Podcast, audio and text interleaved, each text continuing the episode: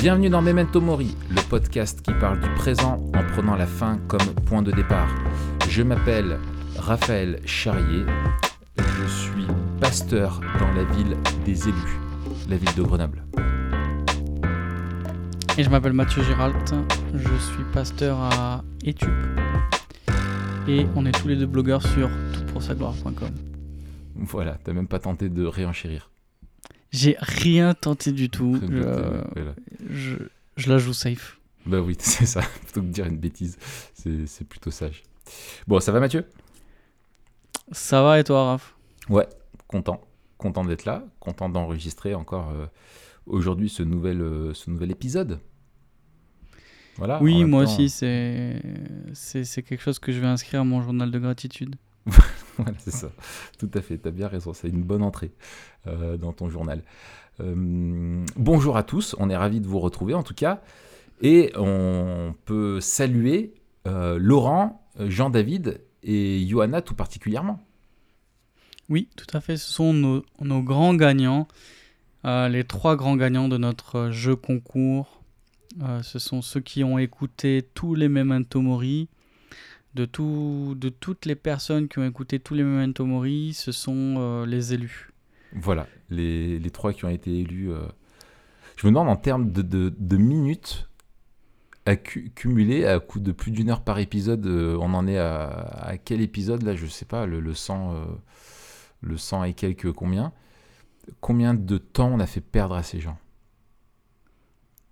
Tu veux dire combien de temps ils ont investi pour nourrir leur esprit C'est ça? Voilà, c'est ça.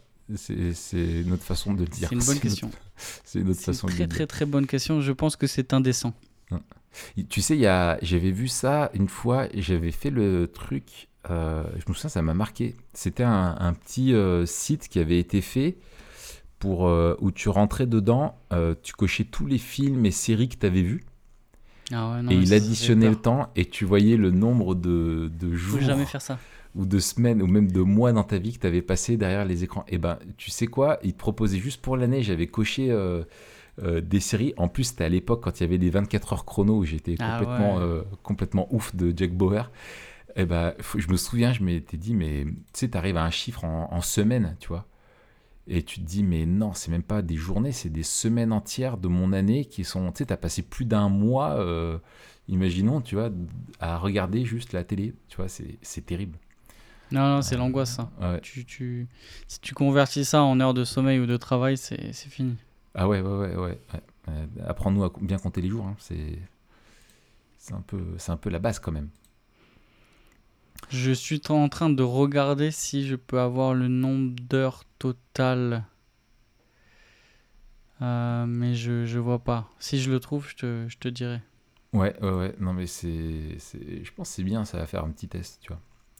Euh, bon, en tout cas, on se retrouve aujourd'hui. On est content de pouvoir aborder un, sujet. On avait évoqué ça comme, euh, projet d'idée de, podcast, euh, enfin d'épisode du podcast, il y a quelques temps, après avoir fait une des doctrines de la grâce, qui était la persévérance des saints, qui nous semblait vraiment coller avec ben, notre, notre, ligne éditoriale, aussi large soit-elle, dans Memento Mori, sur vraiment vivre euh, la persévérance des saints, avec ce qui est forcément une dimension eschatologique euh, dedans, et ça nous plaisait beaucoup.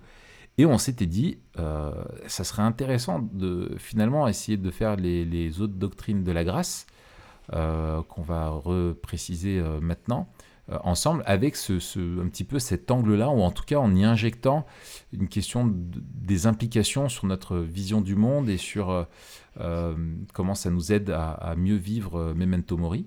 Et on avait, euh, je me souviens d'avoir euh, lu euh, un commentaire en tout cas qui, de quelqu'un qui était très enthousiaste pour ça.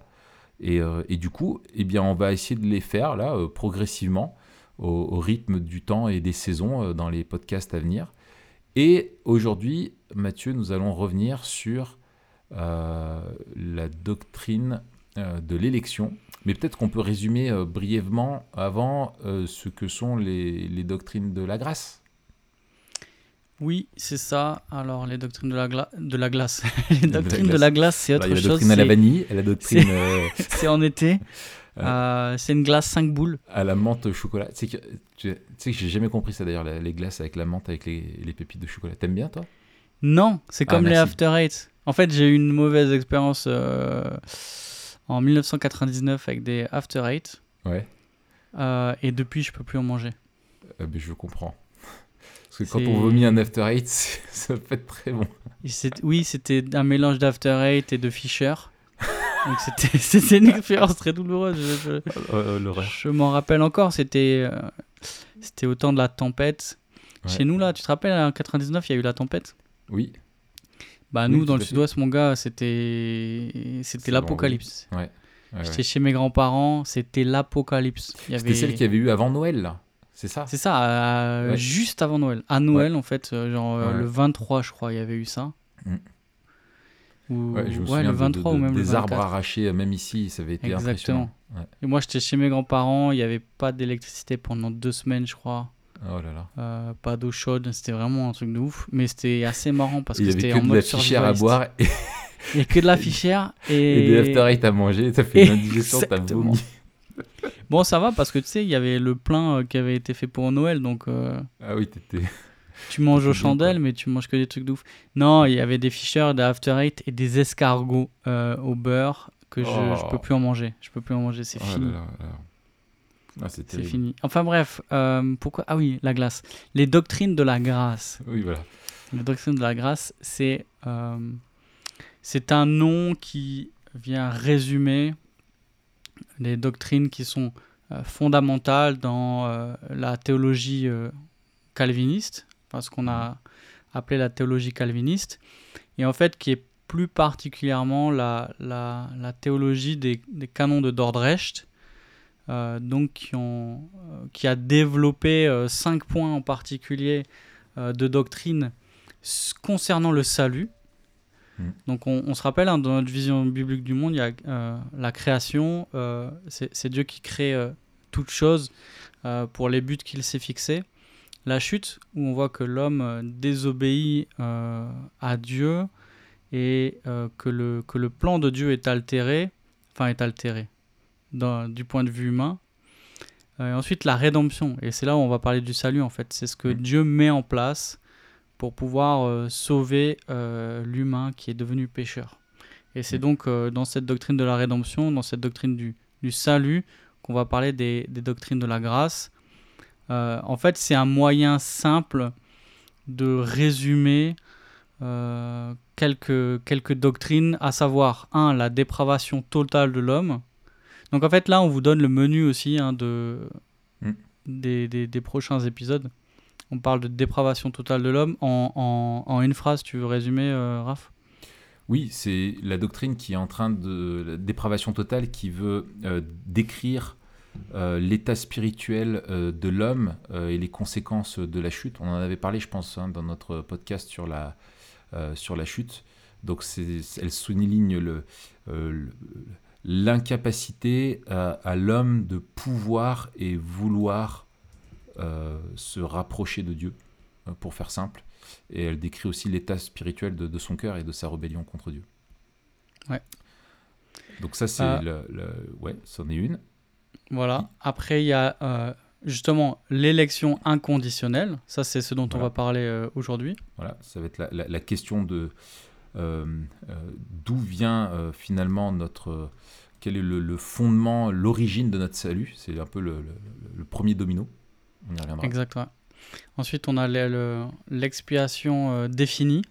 Voilà, là c'est pour qui Christ est-il mort finalement? Ensuite, on a euh, l'appel efficace. ça va être là comment est-ce que euh, Dieu, par le Saint-Esprit, va-t-il surmonter justement notre état de dépravation totale? Euh, Comment est-ce que Dieu lui va pouvoir euh, euh, venir nous sauver et nous appliquer, appliquer les bénéfices à son peuple de, de la croix? Et après, il y a la persévérance des saints. Donc ça, c'est, on l'a déjà traité. Voilà. On vous le mettra en lien. C'est voilà, c'est en quoi finalement consiste notre euh, en quoi consiste notre euh, oui notre notre salut quoi finalement? On est conservé jusqu'à la fin? on, a- on appelle ça les doctrines de la grâce parce que dans, chaque, euh, dans chacune de ces doctrines, donc il va parler soit de l'état de l'homme qui a besoin d'être sauvé, soit de la motivation de Dieu pour les sauver, le moyen que Dieu va employer par les sauver, pour les sauver, et euh, le fait qu'il les garde jusqu'au salut final.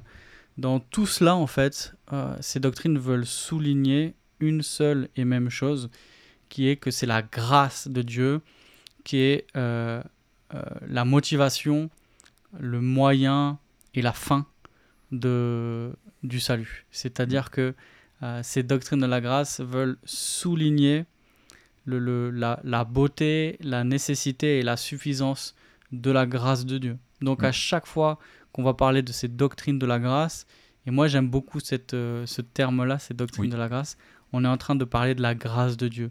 Et ça, je trouve que c'est important de, bien s'en rappeler, de bien le définir comme cadre, parce qu'on peut avoir euh, parfois des, discussions qui vont être un peu techniques.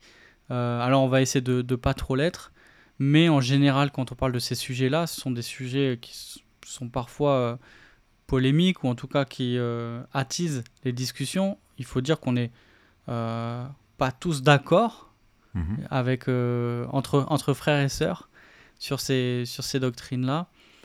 Mais il faut rappeler, avant d'entrer dans le détail de, de l'épisode d'aujourd'hui, qui n'est qui est pas la question la plus facile, hein, celle de l'élection, et on va, on va en parler il faut rappeler que tout cela, justement, se place dans le cadre de la grâce. Mm. Et donc, à, chacune de ces discussions, on va parler de la grâce de Dieu. Ah, et ça, je pense, c'est important de le rappeler.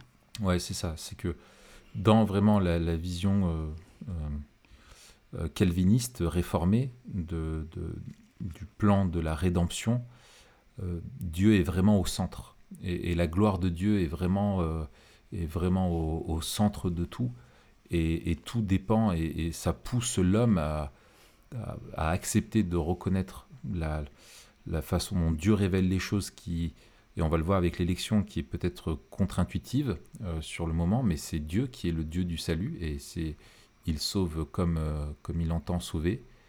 Et ça nous pousse euh, finalement à nous confier sur la, justement en la seule grâce de Dieu et à rejeter toute, euh, toute forme de, de, confiance en, nous-mêmes pour notre salut et, et de, de, voir vraiment Dieu à l'œuvre et, et, ça lui renvoie à lui aussi toute la gloire.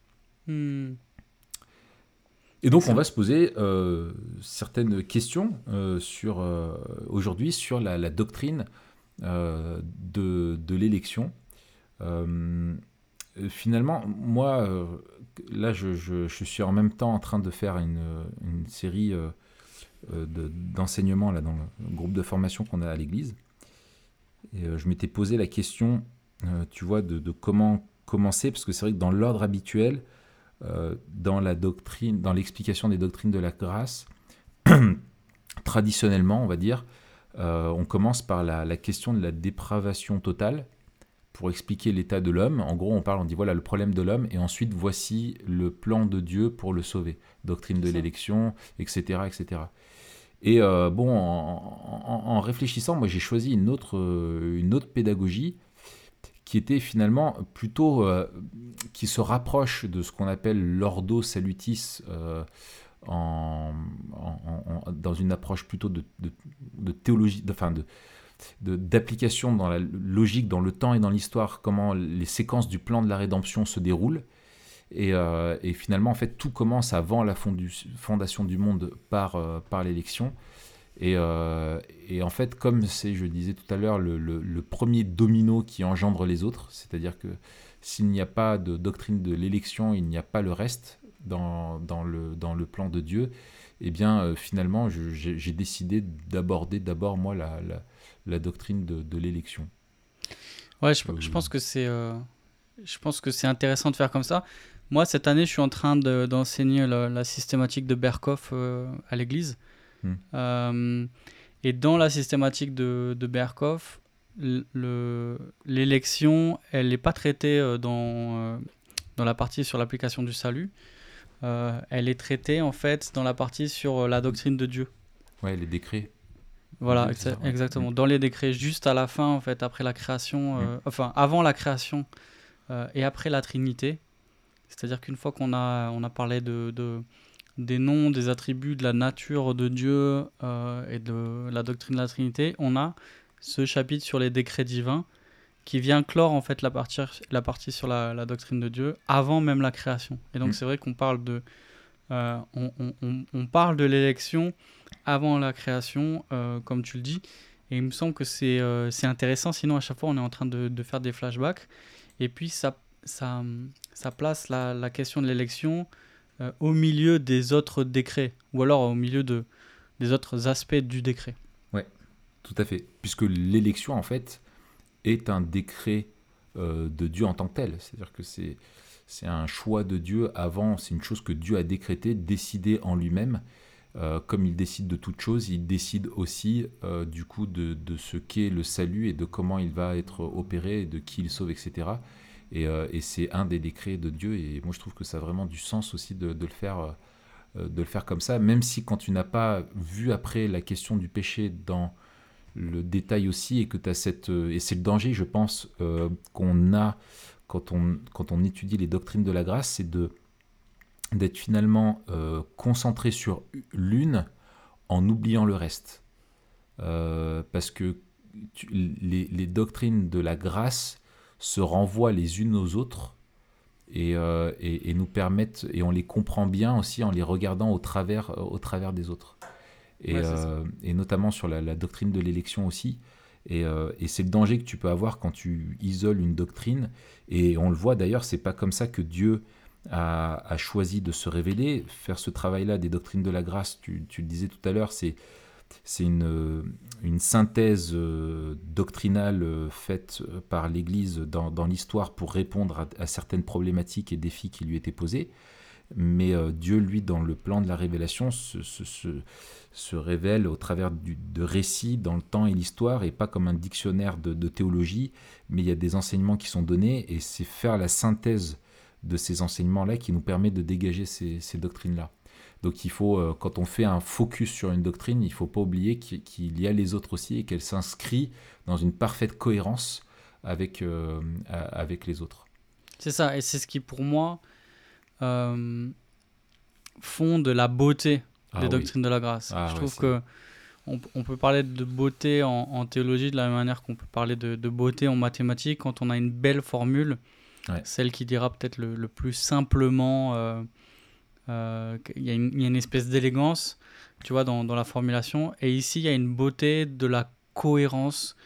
Euh, et il y a une cohérence interne euh, à, à l'articulation des doctrines en, entre elles, mais aussi une cohérence avec la révélation biblique. C'est-à-dire que quand moi j'ai découvert les doctrines de la grâce, assez tard finalement, j'ai découvert ça à l'IBG. J'ai pas été du tout élevé avec les doctrines de la grâce. Mais quand j'ai découvert ça, j'ai vu la beauté de, de, la théologie réformée. Et donc, nous, c'est aussi avec cette, euh, cette, cette, double focale de souligner la grâce de Dieu et de aussi montrer la beauté de ces doctrines-là, qui sont souvent malheureusement juste l'objet de débats et de polémiques, alors que pour moi, elles sont, euh, elles sont vraiment belles et elles nous font du bien. C'est-à-dire qu'il y, y, a une dimension pastorale des doctrines de la grâce euh, qui, est, magnifique. Mm.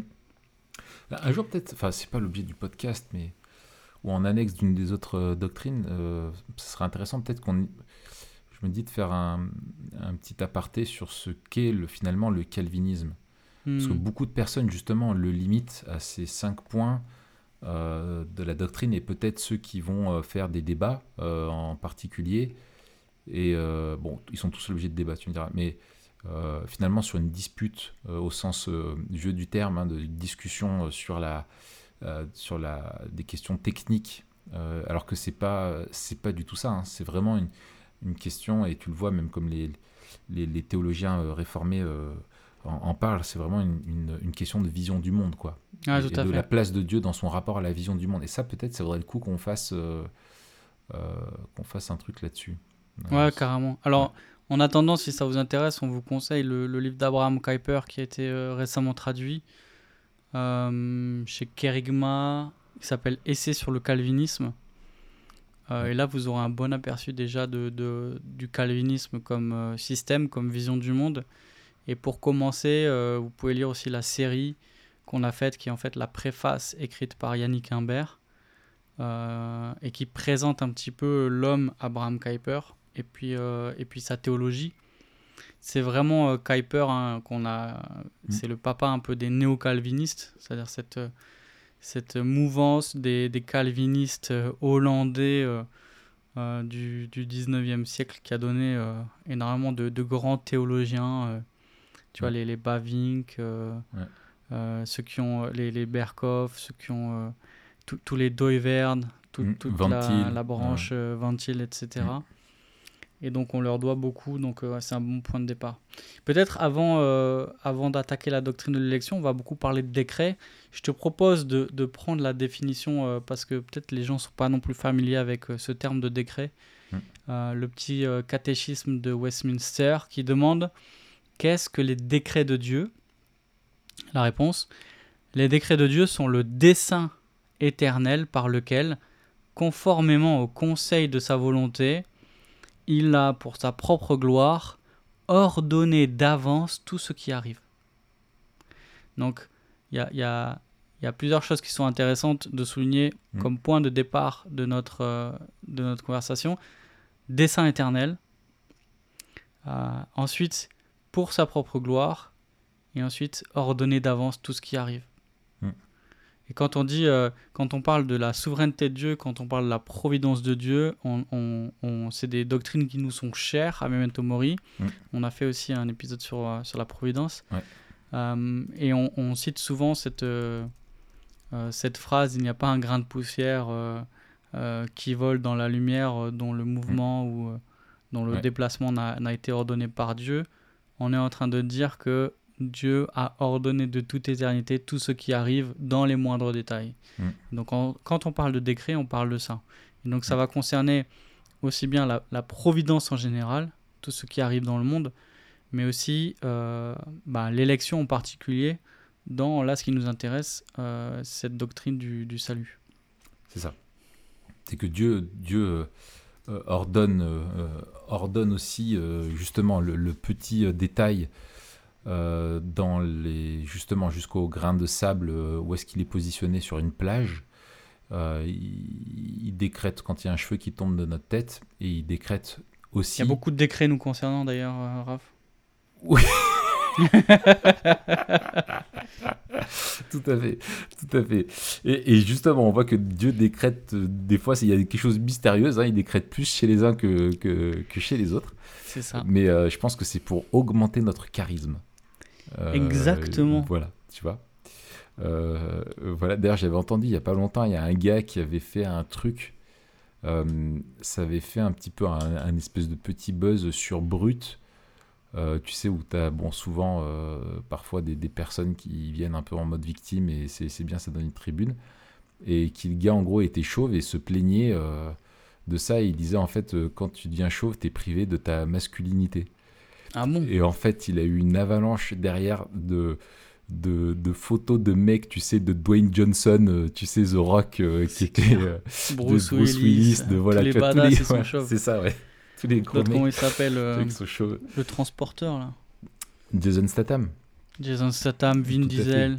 Ouais, voilà, enfin voilà, tu vois, et t'avais que des photos comme ça qui étaient mis, et, euh, et lui qui commençait à être un, un peu chauve, qui avait le, le gabarit euh, de mon fils Samuel qui a 8 ans, tu vois, et du coup c'était marrant, quoi. Ouais, ouais, je comprends.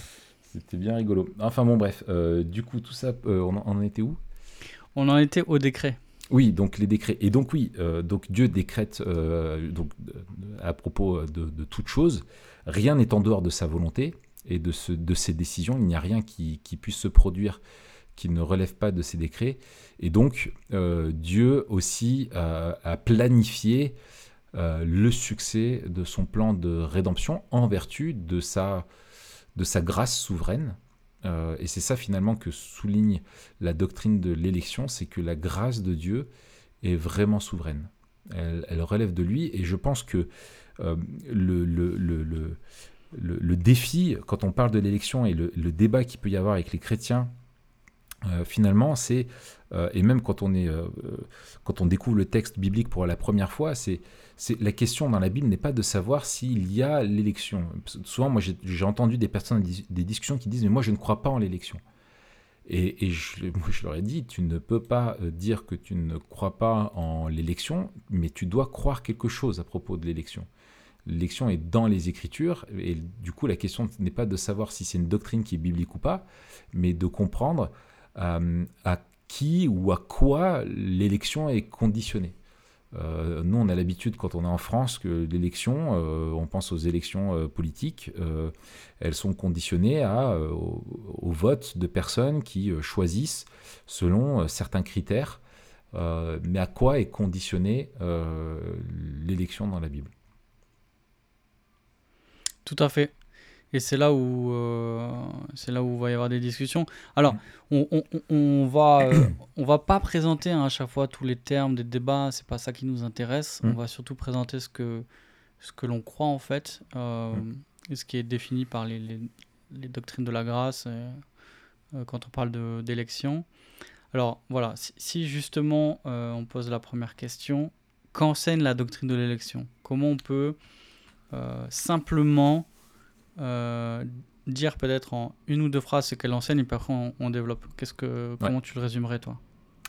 Alors la Bible euh, décrit l'élection euh, de Dieu comme, une, comme étant une élection qui est inconditionnelle au sens qu'elle ne dépend que de la volonté de Dieu indépendamment de nos mérites ou de quelconque acte euh, personne n'en mérite l'honneur d'être un élu, mais c'est Dieu qui choisit de sauver des personnes euh, totalement incapables de pouvoir ou vouloir par eux-mêmes euh, être sauvés, sans chercher Dieu à la base.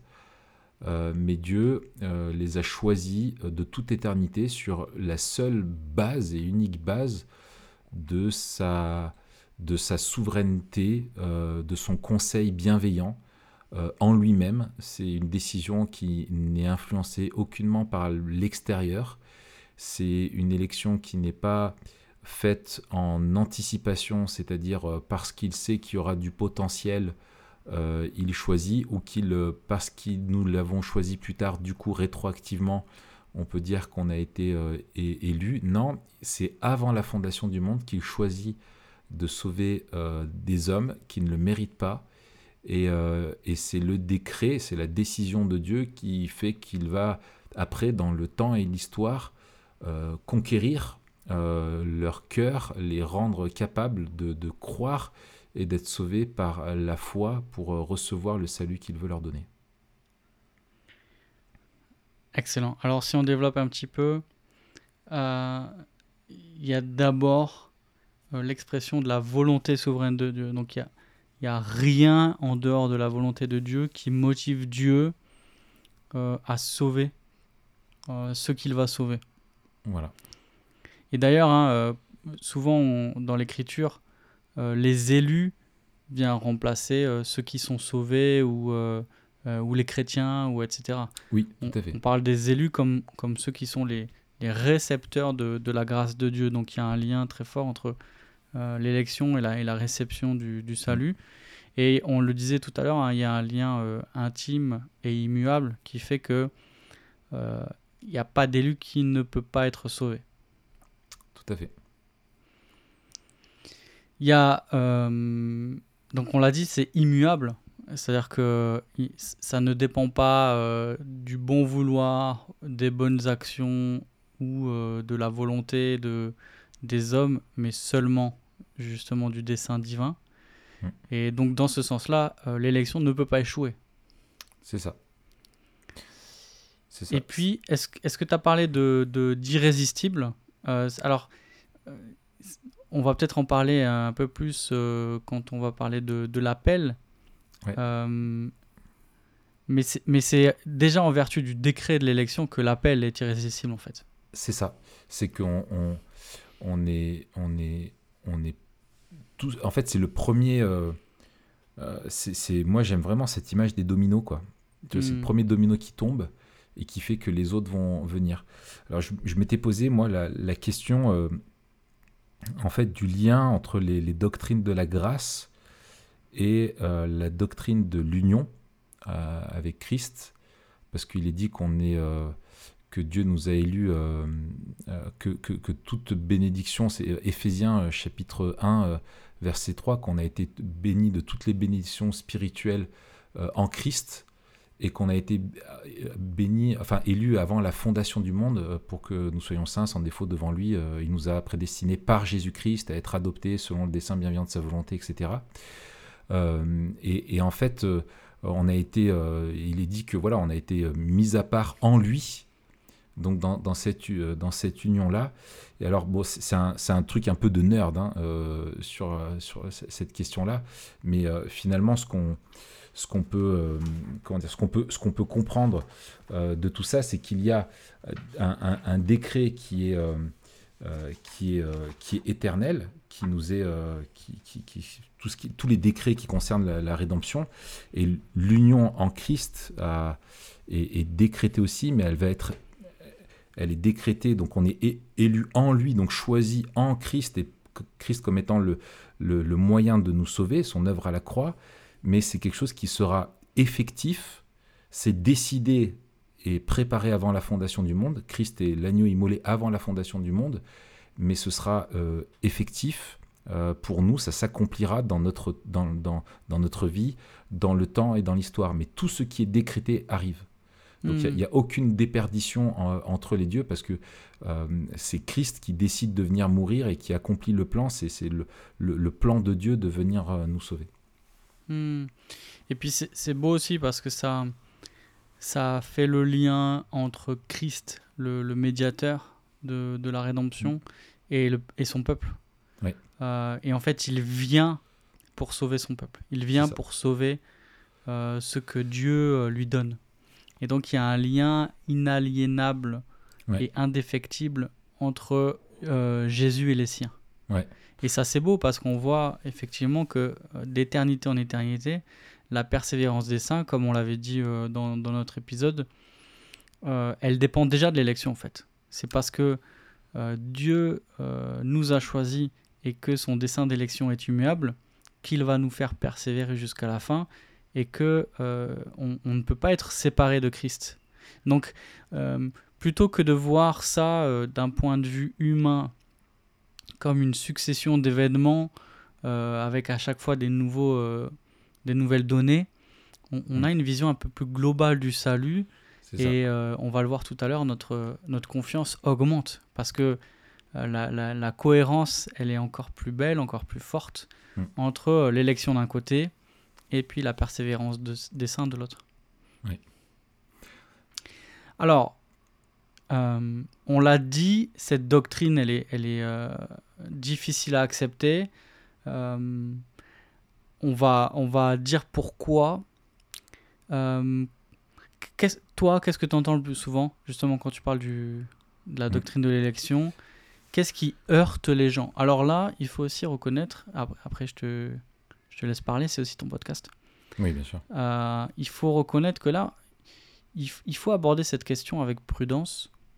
parce que déjà, un, elle n'a pas toujours été bien abordée. Oui. Euh, deux, les gens n'ont pas toujours en fait une idée juste oui. de ce qu'on entend par euh, le, le, décret d'élection.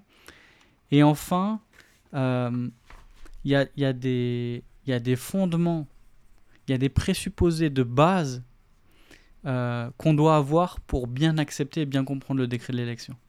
En fait, je dirais que le, le, le, la, la, pousse de l'élection ne peut grandir que dans un sol qui est déjà prêt, en fait, et, et, et dans lequel il y a, y, a y a, un terreau euh, de, de doctrines encore plus fondamentales qui sont là. Euh, et peut-être, je, je, dirais qu'une des doctrines, des doctrines fondamentales de la, de la pensée calviniste, euh, c'est celle de la, de la souveraineté de Dieu. Et donc de considérer que, d'une part, il est le créateur et tout lui appartient. C'est-à-dire que euh, en tant que créature, on ne peut s'attendre à rien sinon seulement ce que Dieu nous promet. C'est ça. Et enfin, enfin ensuite, euh, Dieu a un droit absolu. Euh, il est législateur aussi, ouais. il règne. C'est ça. C'est le, le, sa souveraineté, c'est la manifestation de sa seigneurie par l'application de sa volonté. Mm. Dieu fait ce qu'il veut en tant que roi souverain. Mm. Et ça, c'est le premier présupposé. Alors, quelque chose qui nous fait du bien, c'est que c'est un roi bon, éternellement, éternellement bon et entièrement juste. Euh, et ça, ça nous fait du bien. Mais néanmoins, il règne. C'est lui le roi, c'est lui qui décide. C'est ça. Et, justement, les conséquences du, péché, c'est le renversement de ça. C'est-à-dire que on refuse que Dieu soit, soit créateur, et c'est le côté de l'autonomie, et aussi le fait que Dieu est euh, celui qui règne, le législateur, et c'est nous qui voudrions euh, fixer les règles, comme on a fixé les règles de qui était roi sur nous. Dans notre pays, on voudrait un petit peu fixer les, les mêmes règles de qui mérite d'être sauvé ou pas, euh, etc. Quoi. Euh, et, et, alors, et encore une autre chose, je pense, qui, est importante pour continuer de, débunker un petit peu le truc, c'est que je pense qu'il ne faut pas. Ce n'est pas parce que une doctrine est juste et biblique que son application euh, l'est nécessairement. On a vu dans le temps et dans l'histoire l'Église qui peut croire des choses justes mais en faire le mauvais usage. Et typiquement, on peut retrouver ça avec la question de l'élection, où si tu te dis, bah voilà, de toute façon, les gens sont élus avant la fondation du monde, donc du coup, si Dieu, tous ceux qui sont élus seront sauvés, moi je suis déresponsabilisé de, de ce que je dois faire. Euh, et si Dieu avait euh, dans l'histoire, c'était ça, c'était pour moi au début un des grands mystères où je ne comprenais pas dans l'histoire de l'Église pourquoi avec la réforme il n'y avait pas eu une vague de mission mondiale. Quoi. Tu vois, si tu reconnais que tu es sauvé par la grâce seule et, et, euh, plus par les œuvres, et pourquoi les hommes n'allaient pas prêcher l'évangile de partout, et on découvre que dans l'histoire, bah, il y a eu aussi une compréhension de, l'élection qui était bah, bah, si Dieu avait voulu sauver entre guillemets les sauvages euh, qui étaient en dehors de l'Europe et qui n'avaient pas encore bien entendu euh, l'évangile, eh bien euh, si c'était eux les élus, eh bien Dieu ce serait l'évangile se serait répandu parmi eux beaucoup plus tôt quoi. Tu vois donc c'est qu'ils ne le méritent pas et du coup on les prend de haut. Je caricature. Mais il y, a un petit peu de ça. Donc, c'est pas parce que la doctrine est juste que son application est, nécessairement bien faite par l'homme, parce que lui, il demeure pécheur. Là, en l'occurrence, elle était fausse. Elle était fausse, tout à fait. Et et il ne faut pas non plus euh, juger la doctrine du coup à la façon dont elle s'est appropriée, dont, dont elle est appliquée. Hmm. Euh, c'est pas de dire ah non tu ne peux pas croire ça parce que du coup tu vas faire ceci ou cela. Non, tu, ne, tu dois croire ou pas croire parce que c'est biblique ou ce n'est pas biblique. Et du coup essayer de regarder, disant mais quelle est la bonne application de ça euh, ou pas. Euh, donc voilà, ça c'était en, préambule. Et donc oui, effectivement, c'est une, une doctrine euh, qui, qui, qui, pose, qui pose question, parce que justement, si euh, Dieu choisit avant la fondation du monde, finalement, est-ce que Dieu est juste ou pas? Et finalement, est-ce que les, les est-ce que c'est pas plutôt à l'homme? Parce que l'autre, l'autre objection aussi qu'on voit, c'est que donc il y a la question de la justice de Dieu, et puis aussi celle de la responsabilité humaine, dans le sens où on dit, bah, en fait, on voit que bah, les hommes font de vrais choix, et soit ils choisissent de, de de, d'aimer Dieu ou soit de, soit de soit de le rejeter quoi et puis il y a aussi l'objection de bien sûr euh, mais si Dieu en choisit certains ça veut dire qu'il en laisse certains euh, mmh. aussi de côté et un Dieu d'amour ne peut pas euh, ne pas désirer sauver tout le monde. Et donc l'élection, elle doit être forcément conditionnée à autre chose, parce que ce qu'on n'accepte pas, c'est que finalement ça, ça repose sur la responsabilité de Dieu. Et il y a cette question de dire, mais en fait, si Dieu peut tout et qu'il ne le fait pas, pourquoi? Ouais. Alors là, il y a beaucoup, on va essayer de démêler tout ça. Euh, il y, a, y, a, il y a beaucoup de questions euh, super intéressantes. Un des, un des présupposés aussi, on le rappelle, hein, peut-être à nos auditeurs, peut-être il y a des gens qui nous écoutent pour la première fois aujourd'hui, alors euh, peut-être c'est pas le, le, premier épisode à écouter, mais en tout cas si vous êtes là, bah, bienvenue. Euh, on va essayer d'être clair et simple. Mais un des présupposés qu'on a ici, c'est vraiment que c'est la Bible qui nous dit quoi croire. Mmh. Et donc, on va pas partir de notre expérience, on va pas partir de notre logique, on va pas partir de ce qui nous semble juste, mais on va essayer, euh, autant qu'on peut le faire, de se soumettre à la révélation de Dieu, donc à, la manière dont il se décrit et il révèle sa volonté euh, dans la Bible. Mm. Et donc ça c'est un point important. Pourquoi? Parce que euh, euh, peut-être il y a des choses qui vont euh, être compliquées à comprendre ou à réconcilier.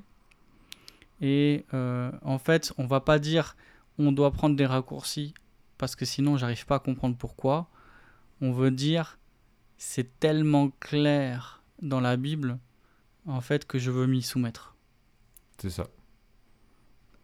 Alors, on va euh, essayer de, de démêler euh, les Mm. différents fils euh, dont, tu, dont tu as parlé. Peut-être, il me semble intéressant de, de- de parler de, de ce qu'on appelle la volonté décrétive et la volonté préceptive. Prescriptive. Euh, ouais. Parce que ça va, ça va hum, Prescriptive. prescriptive. Les prescriptions. Ce qu'il prescrit. Ce qu'il ordonne. J'ai fait un néologisme. Ouais, ouais, ouais. Euh, ça va nous aider dans, dans nos discussions euh, euh, juste après. Donc, quand on parle de volonté décrétive, en fait, c'est le sujet de notre, euh, de notre podcast aujourd'hui. hein. On fait. parle de ce que Dieu a décidé et qui arrive. Mm. Et là, on va distinguer, et c'est, tu en parlais tout à l'heure, on va distinguer ce que Dieu accomplit lui-même immédiatement, Mm. sans moyen, ou ce qu'il accomplit par une cause seconde. Mm. Et donc parfois, même souvent, le plus souvent, euh, Dieu accomplit ce qu'il a décrété par une cause seconde. La peut volonté. Illustrer peut-être? Oui, alors, peu- par exemple, euh, euh, on voit. C'est la question, c'est ce qui va nous permettre de répondre à deux grandes objections. Par exemple, tu parlais tout à l'heure de la, du lien entre souveraineté de Dieu euh, et conversion. Mm. Et certains qui avaient une mauvaise compréhension de l'élection disaient ah ben, si Dieu a choisi les hommes, euh, alors il va les sauver, on n'a pas besoin de leur annoncer l'évangile.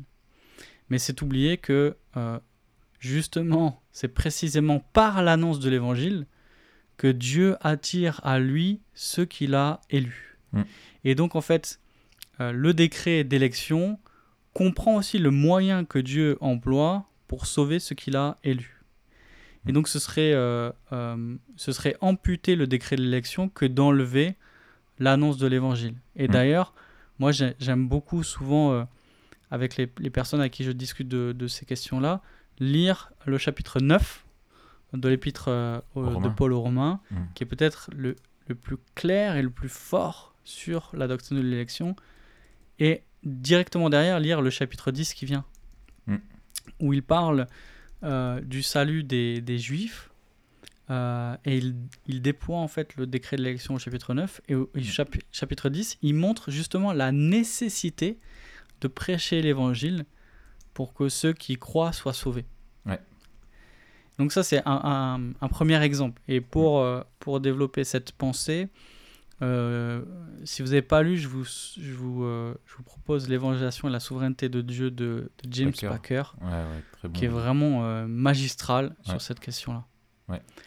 Un petit livre qui, qui Mm. va vous aider à y voir plus clair sur ces questions-là. Mm. Deuxième, deuxième thème qui revient souvent, c'est la question de la, la, la théodicée, la question du, du mal et de la souffrance et de, de la place de Dieu là-dedans. Et euh, on a du mal à faire coïncider euh, l'existence du mal et de la souffrance avec, euh, avec Dieu et sa bonté et sa justice. Et finalement, une des objections qu'on peut retrouver, c'est que Dieu se retrouve l'auteur du péché, parce que s'il est bah, souverain et qu'il Mm. y a du mal, forcément il nous vient de Dieu. Mm, mm, mm. Alors, ici, on, on va distinguer aussi la manière dont euh, Dieu permet, c'est un, autre terme qui souligne sa volonté, euh, mais qui met un petit, un petit peu de distance, puisqu'il permet euh, à certains agents de mal agir. Mm. Et donc, la, la- la responsabilité incombe à ceux qui font le mal, sans pour autant que cela échappe à la souveraineté de Dieu. Après, euh, à bien des endroits, dans notre discussion, il faudra reconnaître nos limites et reconnaître qu'il y a des choses que nous ne comprenons pas. C'est ça.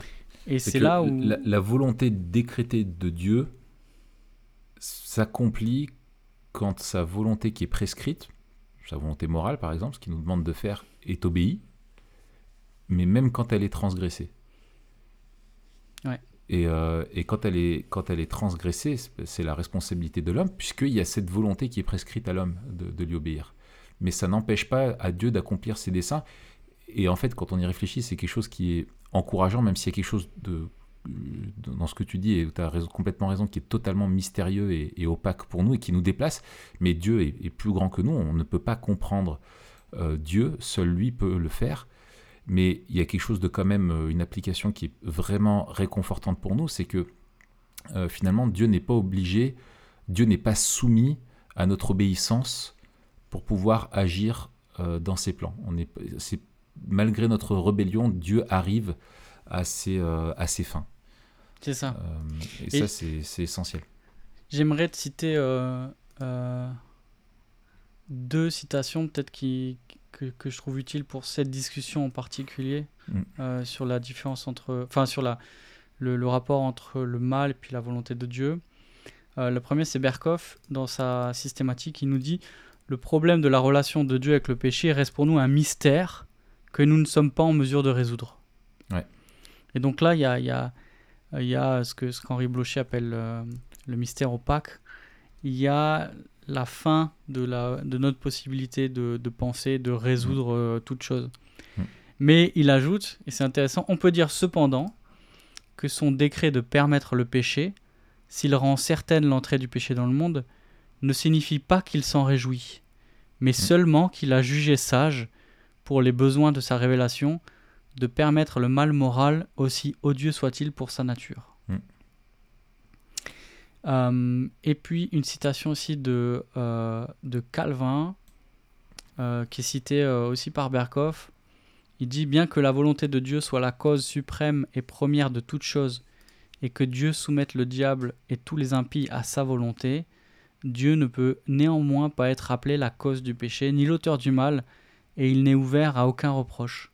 Hmm. Bien que le diable et les réprouvés soient les serviteurs de Dieu et les instruments pour exécuter ses décisions secrètes, quand on parle de décisions secrètes, on Mhm. parle de cette volonté décrétive, néanmoins d'une manière incompréhensible, c'est là le mystère dont parlait Berkoff, Dieu agit en eux et à travers eux de façon à ne contracter aucune tâche de leur vice, parce que leur malice est utilisée d'une manière juste et vertueuse pour une bonne fin, bien que cette manière nous soit souvent cachée. Et, et, ce qui- et- on en a l'illustration euh, ultime de cela, c'est la croix, euh, qui conjugue parfaitement cette volonté euh, prescriptive et décrétive et montre comment la responsabilité humaine et la souveraineté de Dieu sont compatibles, on appelle ça le compatibilisme, et comment elles se, comment elles se manifestent finalement pour accomplir le décret de Dieu. Et pour moi, l'un des plus beaux exemples qu'on a, c'est comme la lecture qu'a que fait l'apôtre Pierre dans sa prédication dans le livre des Actes sur la, la, la mort de Jésus. Euh, il dit ceci, hein, je, je, je lis, il dit cet homme, donc Jésus, livré selon le dessein arrêté et selon la présence de Dieu, donc souveraineté euh, de Dieu et décret euh, de Dieu, vous l'avez fait mourir en le clouant à la croix par la main des impies, responsabilité de l'homme, et en même temps transgression de la volonté morale de Dieu, puisque l'homme de- doit aimer Dieu plus que toute autre chose, et Christ aurait dû être adoré et non crucifié. Ça. Et Pierre poursuit en disant, et maintenant frère, je sais que vous avez agi par ignorance, ainsi que vos chefs, mais Dieu, et c'est la volonté souveraine de Dieu, et des décrets de Dieu donc, mais Dieu a de la sorte, donc par des agents secondaires, accompli ce qu'il avait annoncé d'avance par la bouche de tous les prophètes, c'est-à-dire les souffrances de son Christ. Car en vérité, contre euh, ton saint serviteur Jésus, à qui tu as euh, euh, donné l'onction, Hérode et Ponce Pilate se sont liés dans cette ville avec les nations et avec les peuples, encore responsabilité de l'homme. Et il continue pour faire tout ce que ta main et ton conseil avaient déterminé d'avance. Hmm. Et donc, on, on- on- ce que je trouve aussi que la croix permet toujours de faire le, lien entre finalement ce que l'on vit et expérimente nous et ce qu'on peut penser, et avec, euh, et avec, euh, avec, avec la personne de Dieu. ça voudrait dire que, enfin, parce que Dieu est quelque part aussi lui-même euh, subit lui-même par l'incarnation les conséquences de ses décrets. C'est-à-dire, Christ est allé à la croix pour nous. Et on, ne peut pas dire que Dieu décrète des choses et dont nous, on serait simplement des marionnettes et qui n'ont aucune implication. Euh, voilà, parce que ces décrets impliquaient la croix, impliquaient que son propre Fils vienne sur terre et meure et connaisse une souffrance qu'aucun homme n'a jamais connue euh, sur terre.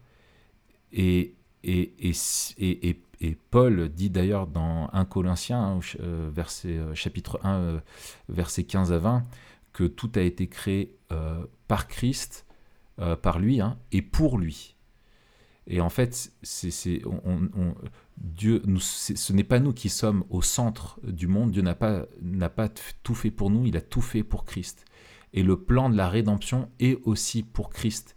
Et, et avant tout, met en, perspective et permet à Dieu de faire éclater la gloire de Christ. Et effectivement, s'il n'y avait pas eu euh, ce plan de la rédemption, on connaîtrait Dieu comme créateur, mais non pas comme rédempteur on ne saurait pas à quel point Dieu nous aime, à quel point son amour est extrême, à quel point c'est un Dieu qui est humble, à quel point c'est un Dieu qui est parfait, à quel point euh, c'est un Dieu qui est saint. Et tout ça, on le découvre par la, venue, la vie et la mort de Christ euh, aussi pour nous et qui appelle tous les hommes justement à se tourner vers lui. Exactement, et, c'est une des raisons pour lesquelles il me semble que les doctrines de la, de la glace, les doctrines de la grâce euh, souligne d'une manière toute particulière euh, la gloire de Dieu. Mm. La gloire de Dieu dans sa grâce. Parce que la doctrine de la grâce, d'un côté, euh, annihile toute prétention que l'on pourrait avoir ou tout mérite que l'on pourrait avoir. Mm. Et en même temps souligne l'amour abondant de Dieu à notre égard. Parce que si en fait on enlève tout mérite et toute prétention de notre part, alors la seule chose qui motive Dieu, c'est son amour pour nous et son amour qui ne dépend de rien d'autre que de lui-même. Hmm. Et donc en fait, on est en train de souligner sa gloire parce qu'il est le seul auteur du début à la fin de notre salut. Il est en train de souligner la beauté de sa grâce parce que comme tu le dis, non seulement cette grâce et, et ce décret-là, il s'ancre dans son amour, mais aussi euh, il, euh, s'effectue dans l'histoire par le sacrifice de son fils. Mm. Et donc, en fait, la grâce coûte à Dieu. Mm, mm, et donc, euh, quand on parle de l'élection, on ne voit pas Dieu comme, un, comme celui qui distribue les bons pions ou les mauvais pions, etc.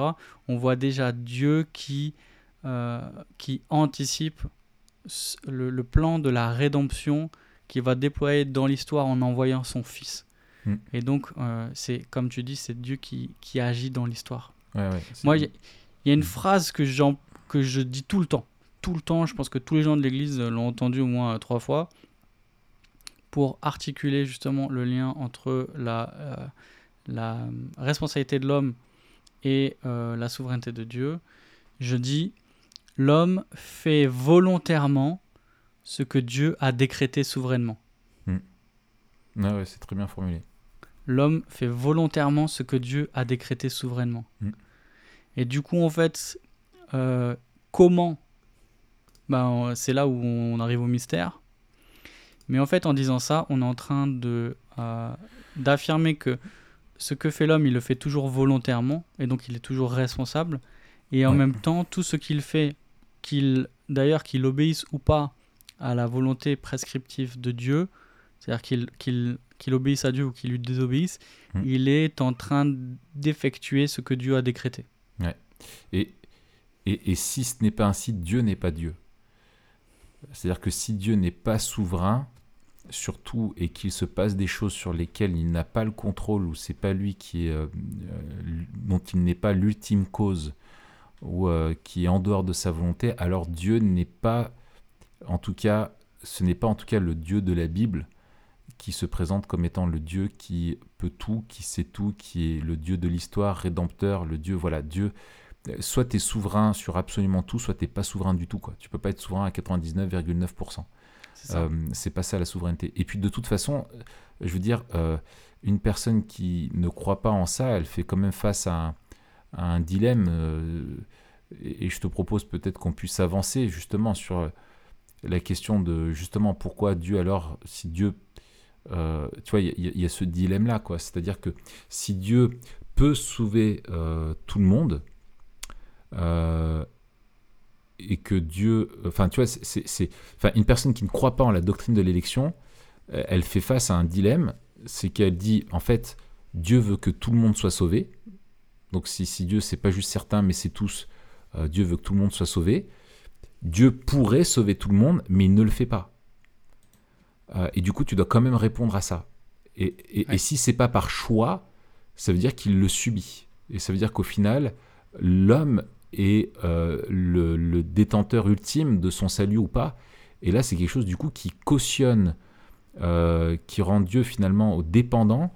Euh, et tu établis une contingence entre le plan de Dieu et sa réalisation. Et ça veut dire que Dieu a de bonnes intentions, mais qui sont soumises au bon vouloir de l'homme. Et ça veut dire qu'au final, ça dépend de l'homme. Et là, tu perds en fait beaucoup de euh, beaucoup de, de- de- d'espoir de, réussite.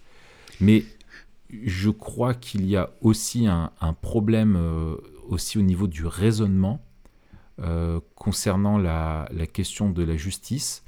Euh, quand on dit que si Dieu ne choisit pas de sauver tous les hommes, mais que certains, et sur la base de son propre, euh, sa propre volonté, son propre dessein, et en enlevant toute trace de mérite euh, ou d'orgueil possible aux hommes, euh, finalement, je pense qu'il y a un problème de raisonnement par rapport à ce qu'est la justice.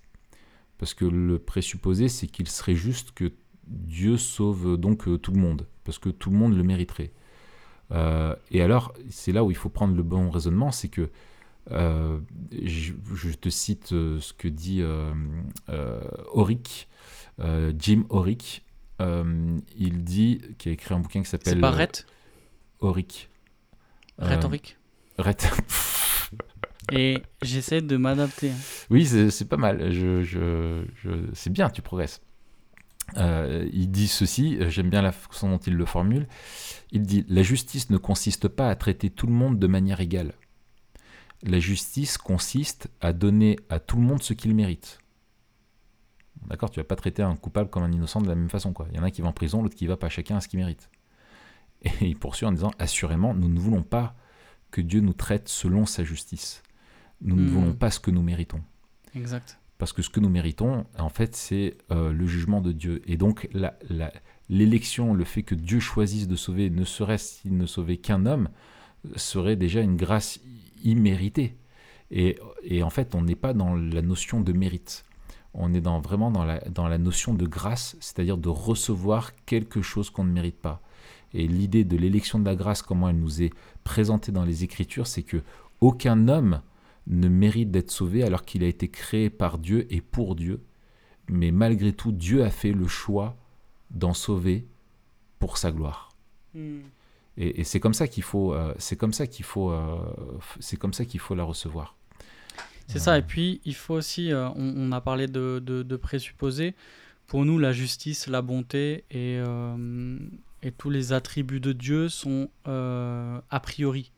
Ouais. C'est-à-dire que euh, c'est- quelque chose que l'on constate dans la manière euh, que Dieu euh, agit, mais en fait sa bonté, euh, elle, est, elle, elle vient avant ses actes, ou sa Mm. justice vient avant ses actes. Mm. Ce qui est juste, c'est ce que Dieu fait. Voilà. Et donc en fait, on va pas juger euh, est-ce que Dieu est juste, on part du principe qu'il est juste. Mm. Et en fait, si c'était pas le cas, là encore, Dieu serait pas parfait et, en fait, euh, et il Dieu ne serait serait pas Dieu. digne. Et voilà, il serait serait pas pas digne Dieu. de notre adoration en fait. Mm.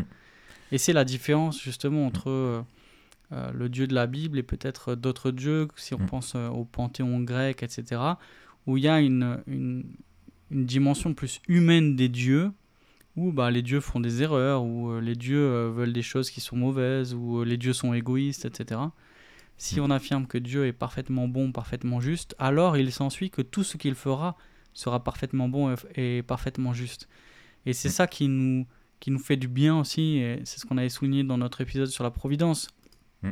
C'est que euh, la, la- la souveraineté de Dieu, elle s'inscrit dans sa bonté. Ouais. Et donc c'est pas une pas une souveraineté aveugle. Mm. Euh, c'est que dans sa providence, Dieu prend soin des siens. Et donc là encore, euh, on est dans le cadre on est dans le cadre de la grâce. Ouais, tout est grâce en fait. Exact. comme dirait Swindle. ouais. Euh, Peut-être euh, pour euh, continuer de. de, de- Ah, de- juste juste là-dessus, Raph, parce que certains en fait, ils essaient d'atténuer la, la tension ou alors de, résoudre la question avec la question de la préscience. Oui.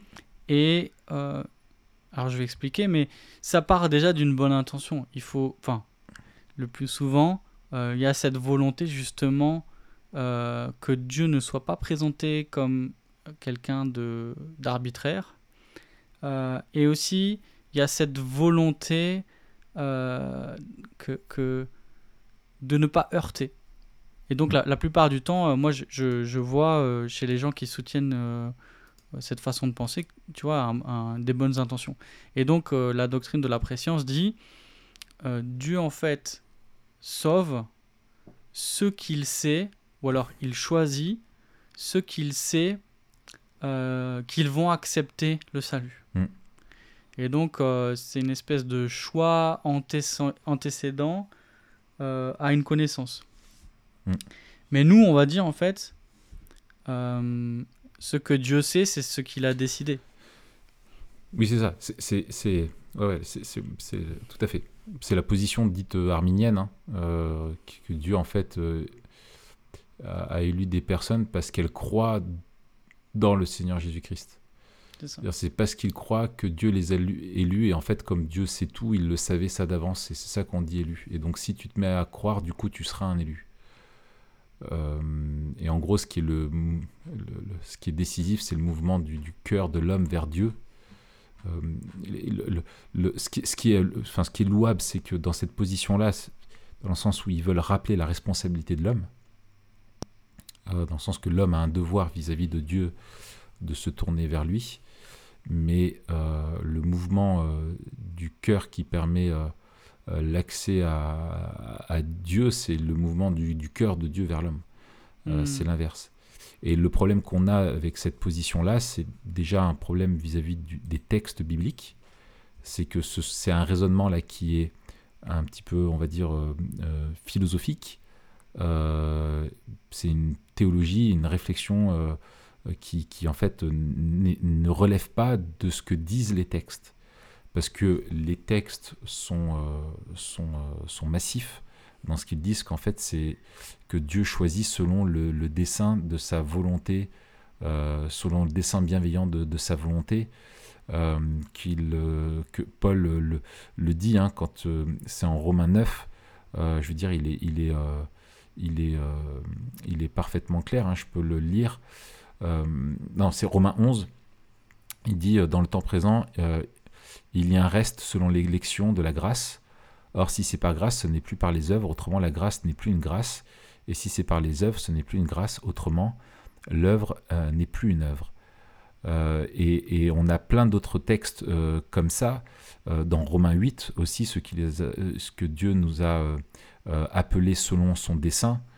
Dans, Romains chapitre 9, euh, il dit qu'en en, rappelant l'histoire de, la naissance euh, des, euh, des enfants de Isaac entre Jacob et Ésaü, il prend cet exemple-là en fait où Jacob est, finalement né en était le, le deuxième à naître après Ésaü et normalement Ésaü aurait dû être selon l'ordre naturel et l'ordre humain des choses était celui qui devait être choisi pour euh, recevoir la bénédiction euh, de Dieu mais en fait euh, ça s'est pas passé comme ça Euh, pourquoi? Parce que Dieu a dit que c'était autrement. Et Paul dit, hein, car les enfants n'étaient pas encore nés, ils n'avaient encore fait ni bien ni mal, pourtant afin que le dessein de Dieu demeure selon l'élection qui dépend non des œuvres, mais de celui qui, appelle. Euh, il fut dit à Rebecca, l'aîné sera servi au plus jeune, selon qui est écrit, j'ai aimé Jacob et j'ai haï Isaü. Et on voit bien là qu'il y a un choix de Dieu de, de choisir l'un et de rejeter l'autre, et que ça dépend euh, aucunement euh, de l'homme, ni qu'il savait d'avance euh, quelque chose de que ferait l'autre. Non, en fait, ce qui se passe, c'est ce que Dieu dit qui doit se passer. C'est ce que Dieu décide. C'est ça. Et puis même, euh, il- il- le- les termes de, de préscience, le terme de, de préscience ou de, de connu d'avance, ils sont employés. hein. Euh, Mais il faut noter que c'est pas simplement le- le- le- l'idée d'une simple connaissance en avance Mm. de ce qui va se produire, mais c'est plutôt euh, une connaissance euh, personnelle euh, ou une connaissance précise euh, de celui qu'on a choisi d'aimer. Mm. Et donc, il y a, y a- il y a l'i- dans l'idée de préscience, il y a aussi l'idée d'un choix. Et d'ailleurs, c'est associé à la question de, de la, de la prédestination ou du choix. Mm. Dans le texte d'acte 2, euh, que tu as cité tout à l'heure, je sais pas si tu as cité euh, acte 2 ou acte 4, Oui. Acte 2. bah, il dit Cet homme livré selon le dessein arrêté Mm. et selon la préscience de Dieu. Mm. Euh, Romains 8, tu as cité aussi Mm. Ceux qu'il a connus d'avance, il les a aussi prédestinés. Et dans 1 Pierre, on lit aussi qui sont ceux qui sont élus selon la préscience de Dieu le Père. Donc en fait, le, le, le décret d'élection ou le, le, le- vocabulaire de l'élection est à rapprocher euh, avec celui de la préscience. L'un va plus euh, souligner le côté de la volition de Dieu, de, de sa volonté, et l'autre, la préscience, euh, plutôt le, le- la, la dimension personnelle. Mm. Mais en fait, on ne peut pas séparer l'un ou l'autre. Voilà. Et ça, et ça, et ça, et on, on le verra, ça a des, ça a des implications euh, aussi cette position euh, de croire que c'est parce que l'homme finalement euh, euh, choisit Dieu que du coup il est élu. Bon, déjà, ça ne, ça ne reconnaît pas comme position l'ampleur des dégâts des péchés, du péché pardon, sur l'homme. Euh, c'est une implication sur la compréhension de la doctrine justement de la dépravation, hein, de la façon de l'impact, euh, enfin l'effet que produit le péché euh, dans l'homme. Euh, et finalement que l'ultime décisionnaire du salut, c'est l'homme euh, et pas Dieu. C'est l'homme qui choisit ou pas euh, d'être sauvé et Dieu offre simplement. Et c'est l'homme qui, au final, euh, décide. Et finalement, ça, ça, ça cautionne la possibilité du, du salut, non sur Dieu ultimement, mais sur le pécheur. Hmm. Euh, et, et- et donc, ça, ça crée une forme de, de dose d'œuvre, une dose de participation. Et du coup, le, le salut n'est plus qu'une grâce euh, seule, imméritée, euh, envers des personnes qui ne, qui ne méritent rien. Quoi. Euh, et, ça nous pousse à considérer vraiment la question de- du péché, de, de, son ampleur. Quoi. Euh, aussi, ce qu'il faut dire, c'est que justement, enfin, en lien toujours avec la, question de la, dépravation euh, totale et du péché, c'est que au jour du jugement dernier, le cas de figure où des personnes voudraient dire mais moi je voulais que Dieu m'a sauvé, mais Dieu ne m'avait pas choisi. Moi je voulais choisir Dieu, mais Dieu ne m'a pas choisi. Et en fait, euh, euh, c'est un cas qui n'existe pas. Euh, Dieu appelle tous les hommes selon sa volonté prescriptive à se repentir. Il dit à tous les hommes qu'ils doivent se, repentir de leurs fautes et euh, lui demander de- d'être sauvés. Et les Écritures aussi déclarent que Dieu ne rejette personne, ne rejette pas le pécheur qui vient à lui au nom de sa grâce. Et donc euh, Dieu nous révèle qu'il en a choisi certains, mais aussi qu'il appelle tous les hommes à, se tourner vers lui. Et personne ne pourra dire, mais moi je voulais être sauvé, mais Dieu m'a pas appelé à la repentance. Euh, si, il t'a appelé à la repentance, et personne ne dira, mais moi je voulais euh, de Dieu, mais c'est lui qui ne voulait pas de moi, parce que, en fait, tous ceux qui ne veulent, tous ceux qui ne sont pas sauvés ne veulent pas de Dieu. Euh, et c'est ça qu'on voit où des fois il y a une mauvaise euh, articulation de la doctrine. On parle de double prédestination, c'est-à-dire que si Dieu en prédestine certains au salut, il prédestine les autres à l'enfer. Et en fait, la Bible parle vraiment de, de personnes qui sont rejetées euh, par Dieu, mais l'élection, elle, est toujours inconditionnelle, toujours toujours présentée de façon inconditionnelle. Par contre, la condamnation, elle, elle est conditionnelle. Euh, elle est la conséquence d'un jugement juste de Dieu par rapport à nos actes. Et rejeter ça, c'est rejeter la réalité de la vie que l'on mène au quotidien et, des actes euh, qu'on fait. Et on ne peut pas dire aujourd'hui que, que quelqu'un n'est pas responsable de, ce qu'il fait. Et, en sorte que à Dieu vient toute la gloire de notre salut, mais à l'homme toute la, la honte et le blâme euh, de son jugement. C'est ça. Puis il y, a une. euh, Ouais, non, on va pas, on va pas être trop technique. Excellent. Mm. Est-ce qu'il y avait d'autres choses euh, à souligner dans cette difficulté euh, pour certains d'accepter cette doctrine de, de l'élection?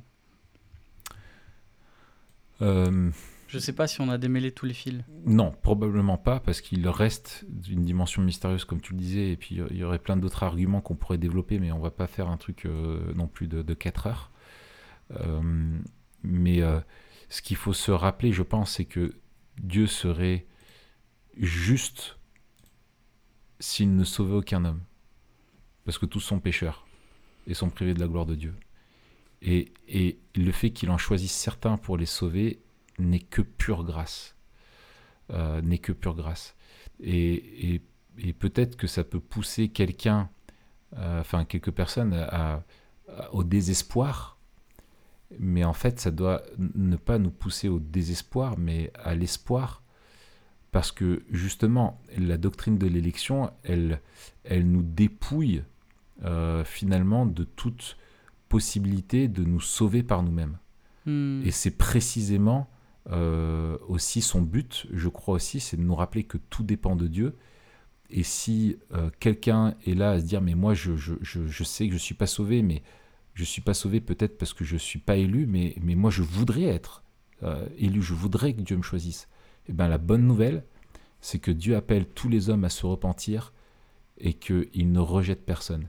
Et si tu crois dans ton cœur que Christ est, est- mort et si tu confesses qu'il est ressuscité, alors tu seras sauvé. Et tu n'as qu'à placer ta foi en Dieu pour être sauvé. Et en fait, c'est là où il faut remettre les choses à leur place, c'est que la question de la foi, la question de, de des décisions vis-à-vis de Dieu, elles sont de notre domaine. La question de l'élection, elle elle nous est révélée pour nous sécuriser et pour nous dire que si tu crois, c'est parce que Dieu t'a choisi le premier. C'est lui qui t'a aimé le premier et qui est venu. Et en Mhm. fait, la, la condition sine qua non pour être sauvé, c'est de reconnaître qu'on ne peut rien faire par nous-mêmes pour être sauvé. Euh, le salut, c'est une grâce seule. Et donc, euh, c'est c'est ça qui est super. Et se dire, mais si je ne suis pas sauvé, mais il y a des élus, mais moi je veux de Dieu, je veux euh, aller vers lui, ce n'est pas quelque chose qui est du tout incompatible.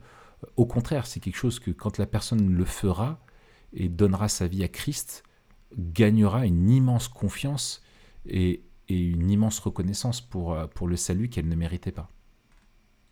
Et de toute façon, personne ne prie en croyant à l'élection conditionnelle, en disant Dieu, tu m'as choisi, mais tu as bien fait parce que moi aussi, je t'ai choisi le premier et merci de m'avoir choisi en retour. Et heureusement que c'est moi qui suis venu vers toi pour être sauvé. Non, le salut, c'est une grâce pure. Ouais, tout à fait. Eh bien, euh, on peut venir maintenant, si, si tu veux, à, à- à des questions d'implication sur notre, notre vision du monde et comment est-ce que cela, ça nous aide à vivre euh, en étant memento moriesque. Tout à fait. Alors, quelle est selon toi justement la principale, peut-être la première, la plus importante implication pour notre vision du monde euh, Euh, biblique Alors, je ne reviens pas bien sûr sur la, question de la souveraineté, sur le fait que tout est entre les mains de Dieu, mais euh, une application euh, sur une façon de vivre, euh, c'est pour moi la question de l'humilité. Je te cite ce que dit Spurgeon dans, ses lectures to my students. Il dit Je crois dans la doctrine de l'élection parce que je suis certain que, si Dieu ne m'avait pas choisi, je ne l'aurais jamais choisi moi-même. Et je suis sûr euh, et je suis sûr qu'il m'avait choisi avant ma naissance, sinon il ne m'aurait jamais choisi après. Et il devait m'avoir choisi pour des raisons que j'ignore, parce que je n'arrive pas à comprendre en moi-même pourquoi il a jeté son regard sur moi avec cet amour particulier. Et, euh, et, je trouve que cette doctrine, justement dans notre vision du monde, elle nous pousse à, laisser Dieu être Dieu de notre salut et de, l'histoire, Et, et, quand on ouvre les yeux sur notre condition humaine, sur notre vie, nos choix, et qu'on se rend compte que tout n'est dû qu'à sa grâce, être un chrétien et être orgueilleux, c'est totalement un non-sens. C'est totalement un non-sens parce qu'on ne, on ne mérite rien et que tout est grâce. Excellent. Donc voilà la première. Et toi, la, plus importante que tu dirais euh, La plus importante, je dirais que dans la vie du chrétien, euh, c'est la gratitude. Ça, c'est pour ton journal de gratitude. Euh, pour tous les jours, tu as déjà une entrée qui est prise, en fait. Ouais, c'est ça. C'est la reconnaissance d'avoir été sauvé. Ça vient avec l'humilité.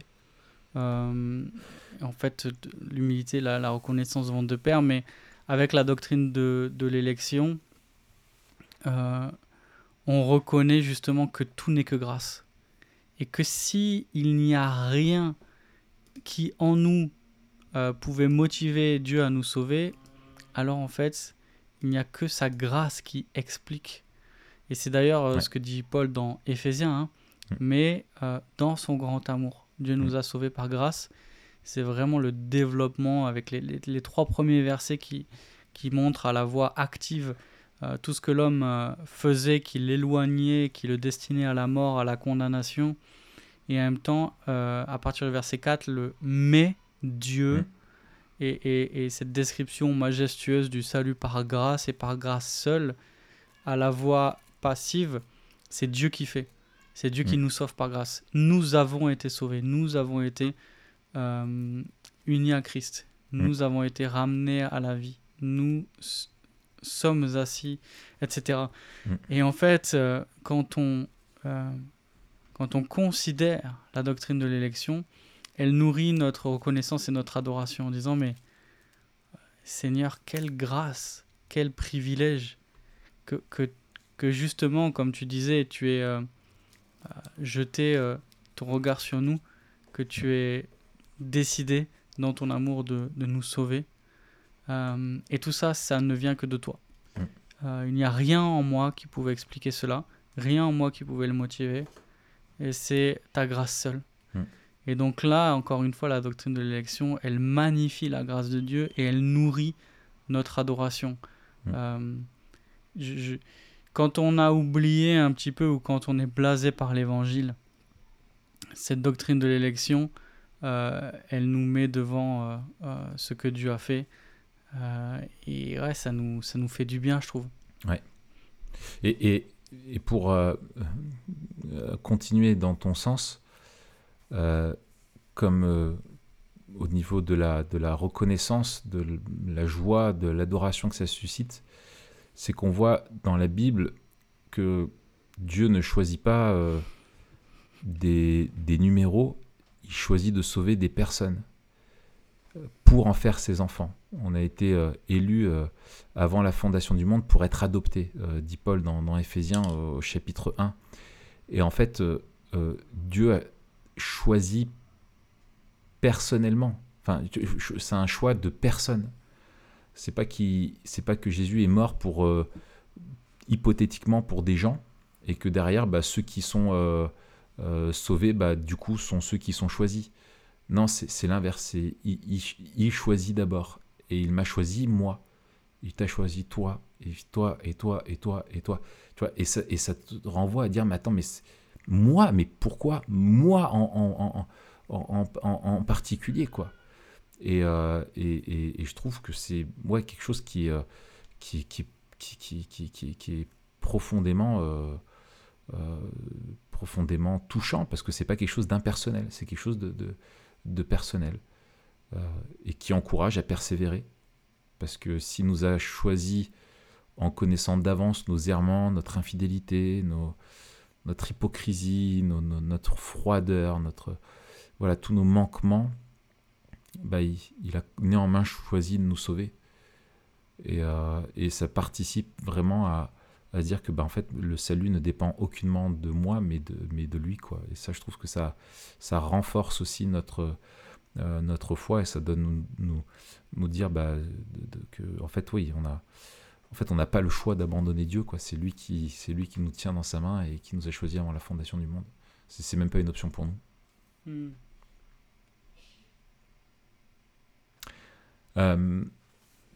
Finalement, euh, on pourrait peut-être, euh, tu vois, euh, sur la, la- la- la question de de, de, vivre euh, de façon memento moriesque, est-ce que toi tu aurais une...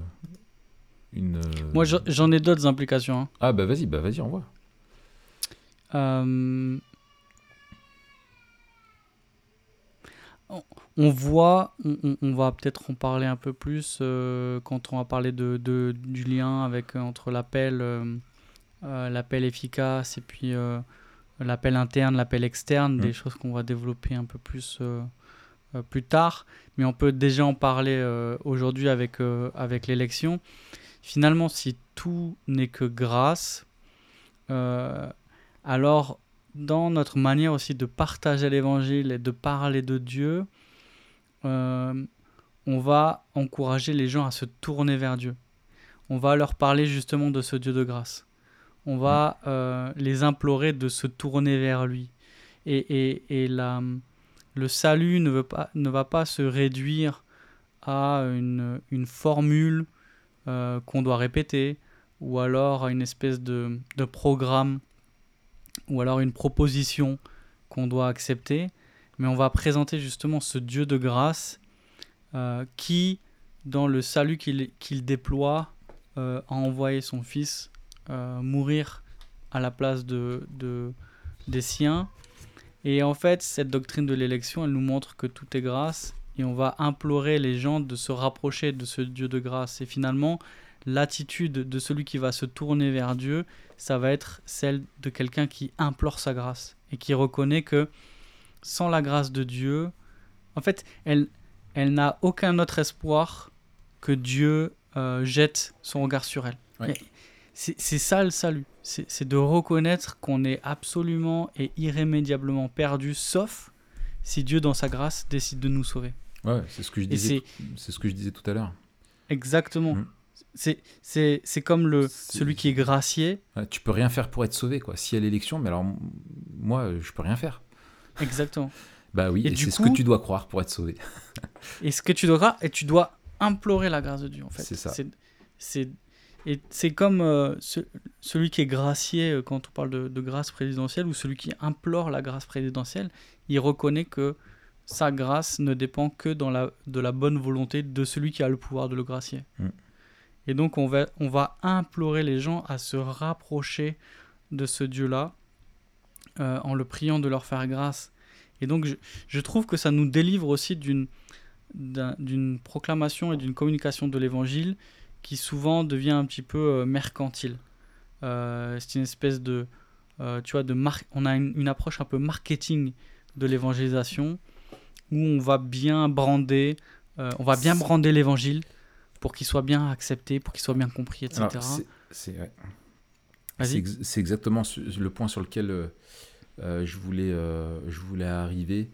Euh, c'est la doctrine de l'élection, elle nous, elle nous libère de la tentation d'user de manipulation psychologique. Tu vois, moi, je, le- je le Hmm, formulais comme ça. fait. Euh, tu le disais avec d'autres mots, c'est où tu le vois, où il y a beaucoup qui sont obligés pour dire il faut tout faire, euh, mais d'un point de vue avec des leviers psychologiques qui sont pour moi manipulatoires, tu vois, où tu peux voir des trucs avec euh, toute une préparation, des appels à répétition dans des, dans des cultes encore et encore, la petite musique qui va bien, etc. Ou comme si vraiment, tu vois, ça, ça dépendait de l'homme. Alors, on a parlé de l'importance, on a, on a beaucoup parlé, on a fait plein d'épisodes là-dessus, entre la, la com- dans- sur l'importance d'avoir une bonne communication, la question de la, la pertinence culturelle, etc. On le verra quand on verra Paul aussi à l'aéropage, tout ça. Enfin, on, on a un rôle à jouer, on ne doit pas être des obstacles, on doit tout faire pour euh, faciliter la, la, la- communication de, de l'évangile. Mais en fait, on est, on est libéré de la performance. Ouais, ouais, ouais. Euh, et ça donne nous donner confiance parce que Exactement. euh, parce qu'en fait, euh, en fait, c'est Dieu qui choisit de sauver. Et nous, il ne nous demande pas de dire d'avance qu'il le sera ou pas. Il nous demande d'annoncer le message avec amour, avec intégrité, et de prier pour que simplement Dieu nous place sur la route de celles et ceux qu'il a choisis avant la fondation du monde sans présumer d'avance de qui que ce soit, sans croire qu'il faut aussi que c'est un one shot, que tout se joue en une fois. Et, et, mais que tout, au final, dépend de Dieu. Et moi, j'aime énormément ce passage dans Acte 13. pour moi, c'est un des plus beaux versets du livre des Actes, euh, où euh, Luc fait le commentaire, où il dit, euh, suite à la, prédication, il dit Et tous ceux qui étaient destinés à la vie éternelle crurent. Hmm. Voilà, tranquille. Et en même temps, ça t'enlève l'orgueil de dire Attends, moi, je, cette personne s'est convertie au travers de, de, mon, de mon rôle de, de, témoin ou d'évangéliste ou de, de pasteur, ou de voilà, c'est moi qui ai amené. Non, t'as amené personne en fait c'est une façon de parler, mais il faut vite remettre les choses à leur place. Toi, tu n'amènes personne nulle part. Toi, c'est Dieu qui choisit et qui sauve. Toi, tu es un instrument, tu es là à son service. Et, voilà, mais la gloire revient à lui seul, hein, pas à toi.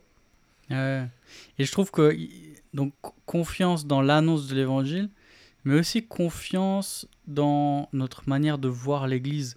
Euh, mm. Tu parlais de ce passage dans, dans Actes, il, y a, euh, il me semble que Luc répète aussi à plusieurs reprises euh, que le Seigneur ajoutait à l'Église ouais, ceux qui étaient sauvés.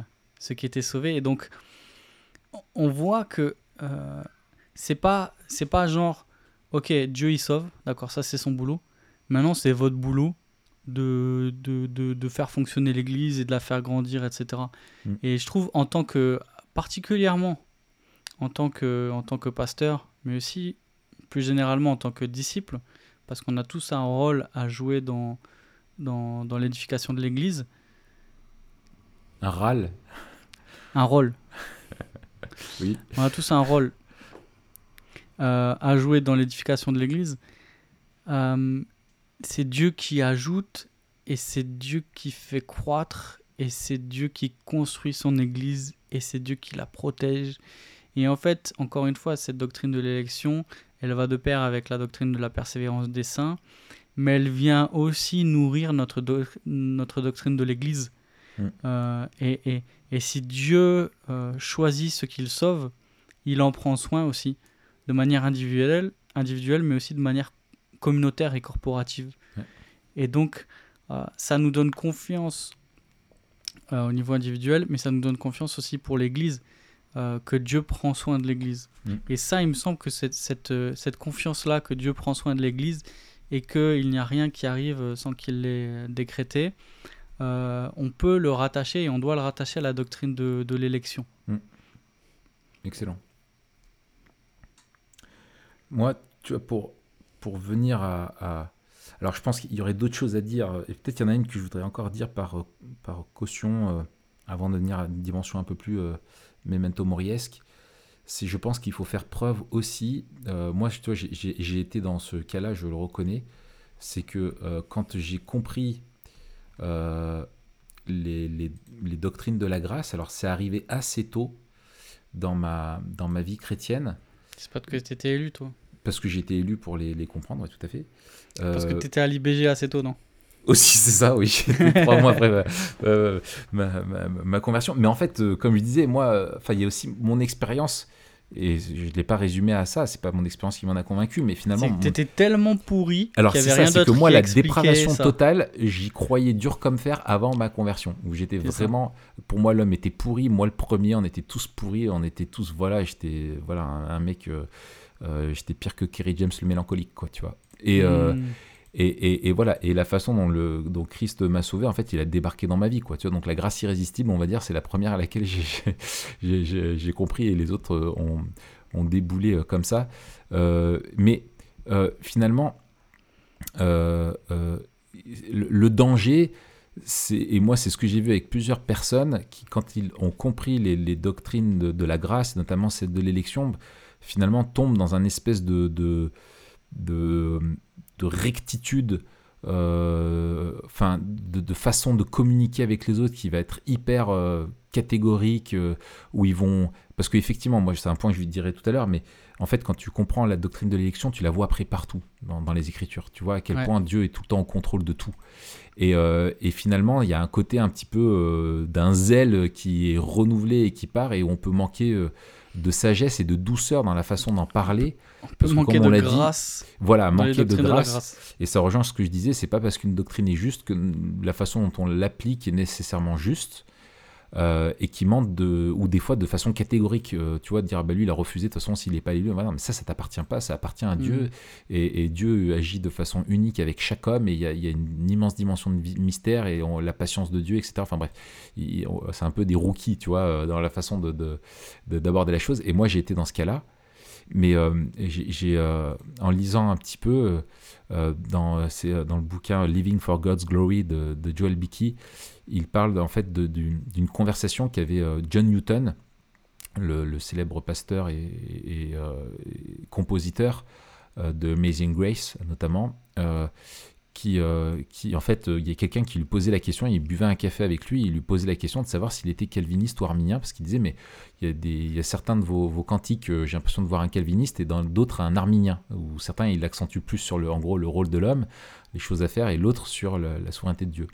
Et il lui a répondu ceci, il a dit, je suis plus calvinique que quiconque, mais juste de mon calvinisme dans mes écrits et mes sermons comme j'utilise le sucre. Il prit un morceau et le mit dans sa tasse de thé et ajouta Je ne le donne pas seul et en entier, mais en morceaux et dilué. Hmm. Et je trouve que c'est vraiment sage, euh, tu vois, de la, la Ouais. façon, finalement, comme elle se trouve présentée dans les Écritures. Hmm. Euh, donc, ça, je trouve que c'est euh, un, un bon conseil aussi pour nous. Et puis, euh, euh, juste pour, pour finir ce point-là que je trouve euh, extrêmement important, qu'on aurait pu mettre en disclaimer au début, euh, je- c'est comme ça que je l'ai abordé. Il me semble que on est, quand, quand- quand on découvre ça, on est à la fois tellement émerveillé et on découvre aussi quelque chose qui nous permet à la fois de voir les Écritures comme un, un système plus cohérent. Et donc, en fait, on, on- on est capable euh, d'un coup de, de mieux comprendre les pièces ensemble. Il, il- il y a, une, il y a une- une plus grande unité dans, dans la révélation biblique et dans notre théologie. Ouais. Et donc on insiste à fond sur euh, la vérité ou sur la justesse de ces doctrines. Ouais. Mais il me semble qu'un angle, un angle d'attaque ou d'approche qui est plus intéressant, euh, c'est celui de la beauté et de l'esthétique.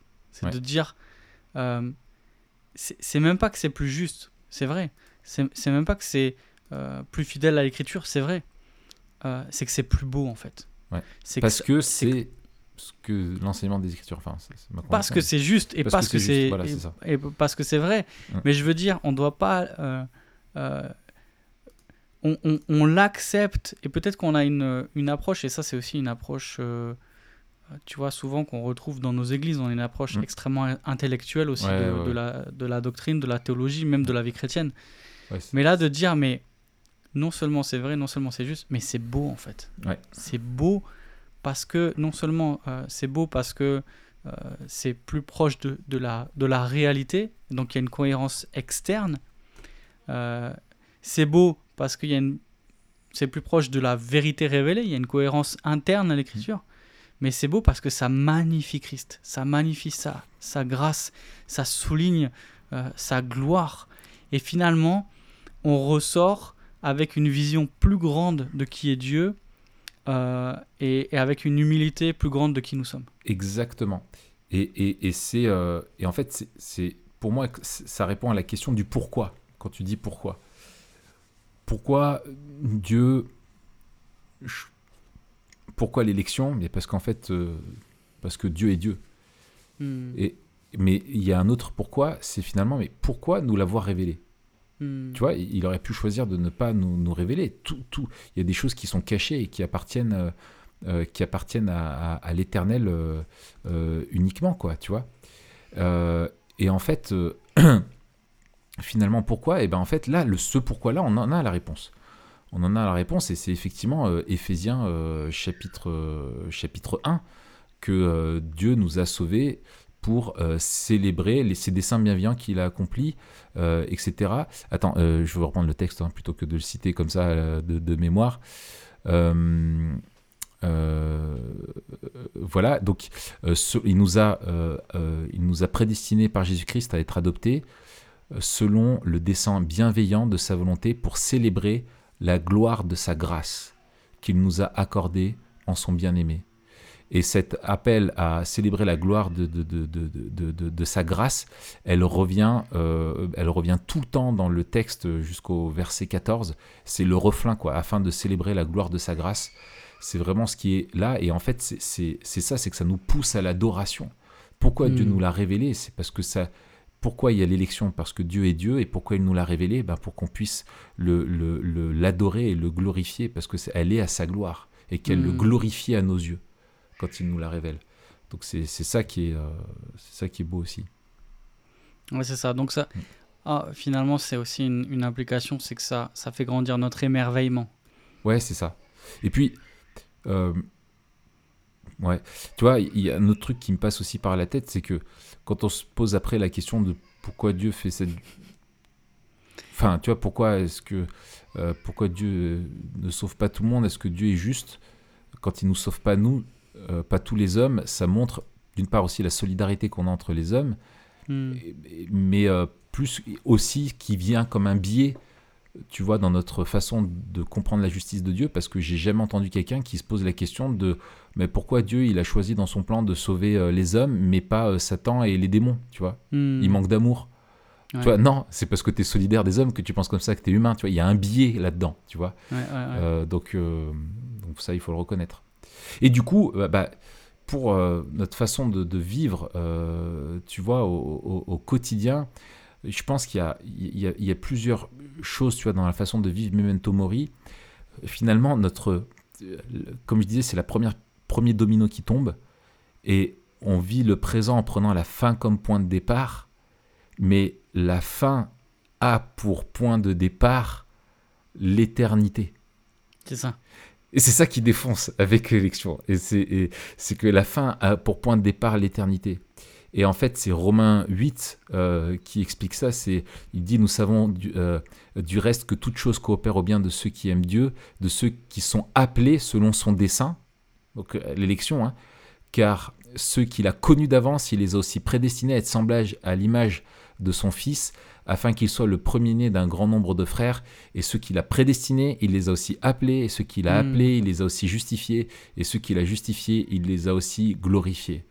Et, et- et il pointe de l'éternité passée jusqu'à jusqu'au au télos de Dieu qui est la, la- la- la- la glorification. Et on voit qu'il y a zéro perte dans tout ça. Et finalement, ma vie, non seulement elle ne s'arrête pas à ma mort, mais elle ne commence pas à, à ma naissance. Elle, est, elle, elle s'inscrit dans, dans la- la- le plan et le projet de Dieu qui remonte à toute éternité et qui a pour finalité sa, sa, sa gloire, euh, sa gloire éternelle. Quoi. Donc ça, je trouve que c'est quelque chose de, de merveilleux. Exactement. Et, et ça nous permet encore de, de rappeler, hein, quand on parle de memento mori, euh, on parle de, de, de visée eschatologique. Ouais. Euh, mais quand on parle d'eschatologie à memento mori, on n'est pas en train de parler des détails euh, Du millénium. du millénium et de chronologie. On est d'abord en train de parler euh, de la fin euh, que Dieu a, a fixée, du but qu'il a fixé pour l'humanité. Et là, on voit qu'en fait, notre eschatologie, elle est ancrée dans le décret de Dieu. Et que l'eschatologie, l'éternité future, elle a pour point de départ euh, l'éternité euh, passée. Que avant la fondation du monde, l'eschatologie, elle prend, euh, elle s'ancre dès avant la fondation du monde dans le décret de Dieu. Ouais. Et donc en fait, c'est ultra memento mori de parler d'élection, Ouais. parce qu'en fait, tout ce qui va être déroulé dans l'histoire et la manière dont Dieu révèle euh, son plan de, de rédemption et le déroule s'enracine dans ce décret avant la fondation du monde de Dieu. Et donc en fait, euh, déjà vivre Me- Memento Mori, c'est euh, s'inscrire dans une histoire qui ne se déroule pas à l'aveugle, Mm. où Dieu est, est dépourvu, doit anticiper euh, et doit à chaque fois euh, contrecarrer Mm, euh, mm, les, mm. les- les- réagir au plan des hommes, mais on s'inscrit dans une histoire en fait qui est déterminée d'avance, euh, et bien qu'elle soit déterminée, dans laquelle Dieu nous demande d'agir en nous donnant la responsabilité de le faire, euh, et aussi un, un- un agir libre. Mm. Euh, et, il, il nous demande de prendre part à cette histoire-là. On en a parlé la dernière fois quand on a parlé de, de l'Éden comme temple, de cette responsabilité qu'il donne à l'homme. Et c'est une responsabilité qui est réelle et qui est grande. Il confie la création à l'homme et il lui demande de, de la remplir de sa Mhm. gloire. Mhm. Et donc en fait, il confie à l'homme aussi d'accomplir le but qu'il a lui-même fixé, de venir euh, préparer la terre pour que Dieu vienne y habiter. Mm. En fait, c'est ça qu'il confie euh, à l'homme en Éden. Il dit, préparez-moi la terre pour que je puisse venir et que ma gloire demeure au milieu de vous. Et ça, c'est son but, c'est le but eschatologique. Et on le voit que dès le début, c'est présent. Et ce décret de l'élection, en fait, euh, c'est ça, c'est ça dès le début. Mm. Donc en fait, on se, euh, on se rend compte que euh, en réfléchissant à ces doctrines de la grâce, on est en train de réfléchir à quelque chose de bien plus large Ouais. qu'une espèce de simple catégorisation de la doctrine du salut, de la rédemption, etc. On est en train de, de réfléchir à notre vision du monde et à notre vision de l'histoire. C'est ça. Et que, ouais, c'est ça, c'est une vision du monde encore, et que Dieu a planifié le succès, il est au contrôle de son plan de, de rédemption. En vertu de quoi? De sa grâce souveraine, uniquement, Hmm. indépendamment de quoi que ce soit d'autre. Parce que Dieu est Dieu, et ça, ça rejoint aussi, enfin, on n'a pas fait le lien tout à l'heure, mais avec la doctrine de l'acéité de Dieu, et, et tout ça, dans le sens Dieu est, est indépendant et distinct de, de, de toute chose, et, et, et tout ce qu'il fait, c'est en lui-même et, et pour lui-même. Bon, écoute, euh, sur mon compteur, on en est à 1h41. ouais, ouais, Pas mal. super. Ouais, ouais, petit score, quoi. On s'est, dit la dernière fois en plus, ouais, la prochaine fois qu'on fait un épisode un peu long, comme ça on le coupe en deux. euh, C'est vrai, ça, en plus. Ouais, on était dedans, là. On était dedans. Ouais, un- On espère que, euh, que vous n'êtes pas arrêté euh, euh, quand on a parlé un peu de, de trucs techniques et que, que vous avez persévéré euh, jusqu'à la fin. Bon, on sait qu'il y en a trois qui sont avec nous, hein. Nico, Voilà, Laurent, on parle, Yona, on parle aux trois qui, a- qui écoutent jusqu'à la fin à chaque fois. Mais alors, peut-être, on vous laisse commenter. le plus simple pour commenter, c'est sur SoundCloud. Euh, mais vous pouvez, vous, vous pouvez aussi nous envoyer un mail, etc. Mais, Sur le euh, blog aussi, non? Sur le blog. On, on serait heureux d'avoir euh, vos retours sur euh, est-ce que, est que ce podcast, est-ce que ce- cet épisode vous a aidé soit à mieux comprendre la doctrine de l'élection, soit à en voir euh, peut-être la pertinence sous un autre jour. Tout à fait. Et, Eh bien, pour Mathieu, ceux qui, pour Ah, ceux qui sont là jusqu'au bout, on laisse un mot à écrire? euh, moi, je vous propose de laisser prescriptif. Prescriptif. Voilà. C'est presque iptif, pas tout à fait iptif, mais prescriptif. Ok. La semaine prochaine, Raph. La semaine prochaine, euh, on va parler de, du discours de Romain à l'aéropage. De, de Paul. De Romain, oui, de Paul, oui, oui, ça- tout à fait. ça y est, ça commence à fatiguer. Ça promet. Eh bien, à la semaine prochaine. À la semaine prochaine, Raph. Allez, salut à tous.